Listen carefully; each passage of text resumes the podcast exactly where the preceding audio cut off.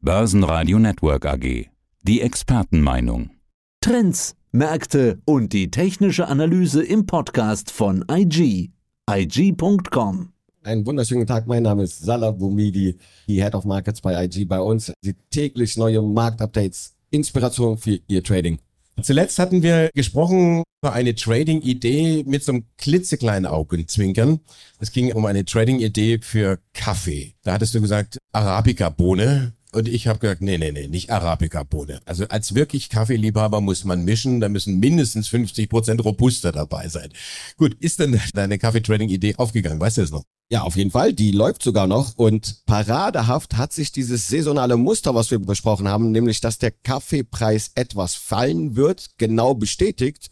Seitdem wir über diese Idee gesprochen haben, hat sich auch dieser Trend weiter fortgesetzt. Aber wir nähern uns langsam dem April und das heißt, da hört auch diese saisonale Schwächephase auf aber eingetreten. Also saisonale Muster können, ist ein kann, aber kein muss und diesmal war es ein muss. Ich finde das wunderbar, weil hier direkt neben unserem Stand auf der Invest, da ist JP Morgan und die schenken den ganzen Tag Kaffee aus und nicht nur irgendeine, sondern wirklich von der Siebträgermaschine. Robusta oder Arabica? Das weiß ich nicht so ganz genau. Also tägliche Marktberichte, tägliche Analysen macht ihr, machst du mit deinem Team und verschickst sie dann per E-Mail. Per E-Mail in den neuen digitalen Medien, auch auf Social Media, aber auch, wir haben einen YouTube-Kanal, wir haben einen Livestream, wir geben auch täglich ein Format aus IG Kompakt, wo wir ganz kurze, interessante Ideen vorstellen. Also die letzte E-Mail, die ich von dir bekommen habe, die war jetzt nicht so ganz kurz, auch nicht so ganz lang.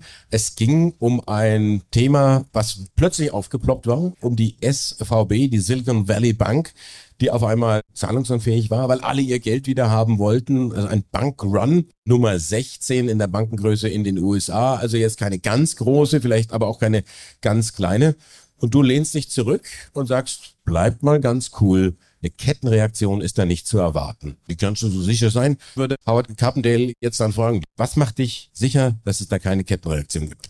Wir sind natürlich nach der Finanzkrise, die uns alle belehrt hat, sehr, sehr, sehr sensibel, wenn die Skepsis bei im Bankensektor entsteht. Und ich will einfach nur ganz klar sagen, wir können es nicht vergleichen. 2008 ist eine ganz andere Geschichte. Wir haben auch andere Risiken. Die Banken sind ganz anders aufgestellt als zuvor. Und ich denke, wenn wir das mal vergleichen, insbesondere mit dies und jenseits des Atlantiks, ist das eher ein amerikanisches Problem und kein europäisches. Aber wie wir es kennen, wenn eine Bank hustet, dann wird auf alle Banken draufgehauen und das passiert gerade. Als Anleger sollte ich auch bei Banken die Spreu vom Weizen trennen. Wir haben auf der einen Seite eine ING in den Niederlanden und auf der ganz anderen Seite eine Credit Suisse. Wir sehen, wie groß die Verwerfungen am Markt sind und wie unterschiedlich angespannte Lage bei Banken ist. Ich will gedanklich mal so ein bisschen zurückgehen. Ich erinnere mich an dieses Thema in den USA. Eine, eine Subprime-Krise nannte man das damals. Aber das war ja zunächst auch ein Thema, was einem amerikanischen Problem aussah. Und auf einmal hat man dann gemerkt, es wollen alle bezahlt werden. Diese Derivate, die sind auf der ganzen Welt verteilt worden. Also das Thema Größe, Volumen, Verteilung, Ansteckung und dann hatten wir eine riesen Vertrauenskrise. Nochmal, kannst du das ausschließen, dass wir nicht anfangen, so einer Geschichte stehen, die sich wiederholen kann? Fassen wir mal zusammen. Das ist einfach nur eine erhöhte Panik oder Reaktion am Markt. Wenn wir uns die SVB angucken, erheblich hohes Klumpenrisiko. Nur in Technologie- und Wachstumswerte hat man finanziert. Zinsen sind Gift für Technologie- und Wachstumswerte und gegebenenfalls für Banken, die mehrheitlich nur an Wachstums- und Tech-Unternehmen investieren. Wir haben doch eine viel breitere Diversifikation bei den Banken. Eine Bank of America hat auch Anleihen gekauft und hält to maturity, also bis zur Endfälligkeit, die Position gebucht. Aber man ist sehr stark diversifiziert. Man hat Konsumentenkredite, Studentenkredite, Automobilfinanzierung. Das ist nicht wie bei einer SVB. Und daher muss man wirklich dieses Problem eher vielleicht bei diesen kleinen Banken sehen und nicht als großes Gesamtproblem sehen. Ich lass dich nicht los. Schau in die Schweiz. Die Credit Suisse Eben sagte sie noch, wir brauchen kein Geld.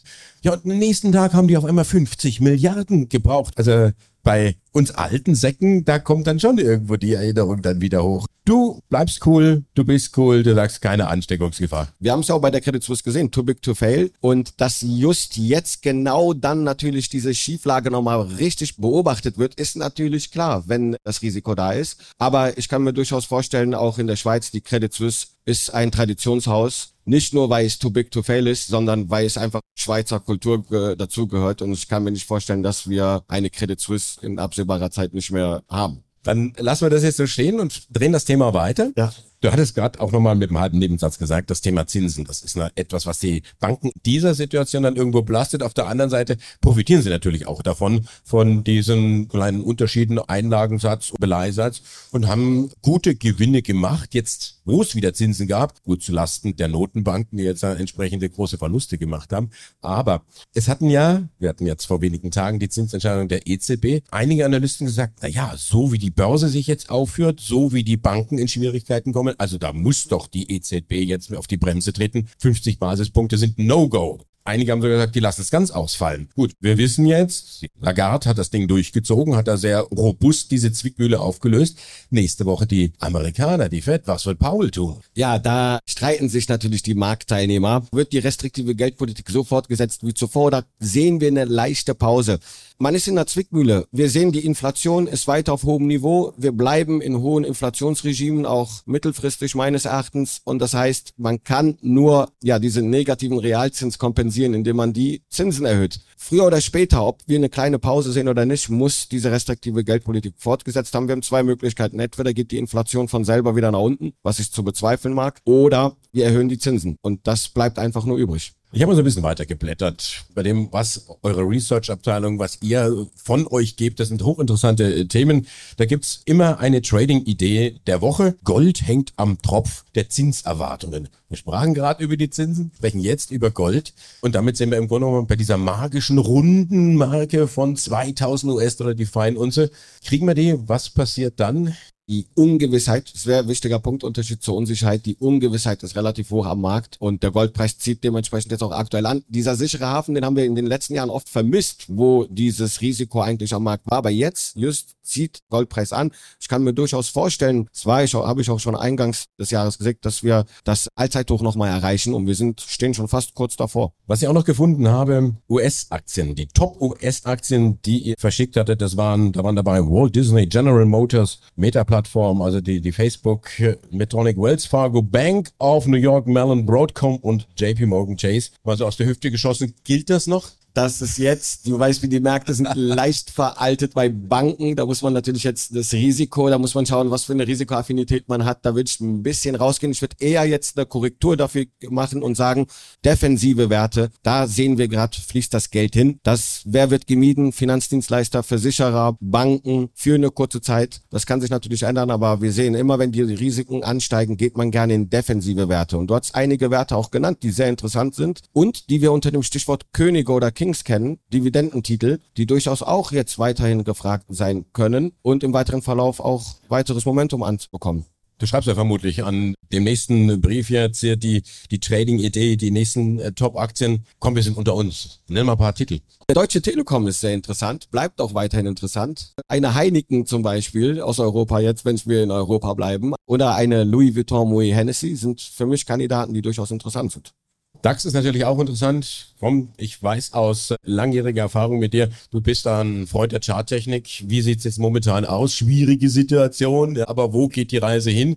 Die Z-Bank hat gestern gesagt, 16.000 Ende des Jahres. An der Börse darf ich mir keine eigene Meinung machen. Der Markt macht die Meinung. Ich würde auch sagen, klar, Unsicherheiten, der Markt müsste fallen, aber wir sind die 14.800 Punkte Marke wird gehalten. Make it or break it und bis dato hält diese Marke. Ich muss sagen, am Ende des Jahres kann ich mir durchaus vorstellen, dass wir so mit 5, 6 Prozent äh, Rendite aus dem Markt gehen. Ist auch ein US-Vorwahljahr. Deswegen 16.000 ist nicht unrealistisch, ist durchaus möglich. Sana Bomidi, Head of Markets bei IG. Dankeschön für dieses Interview. Danke für deinen Besuch hier am Stand des Börsenradio auf der Invest. Alles Gute und ich freue mich auf die nächsten Talks. Danke, ich habe euch zu danken. Merci. Soweit der Podcast von IG. Analysen, die Märkte, Charts und Webinare unter IG.com. Börsenradio Network AG. Das Börsenradio für Broker.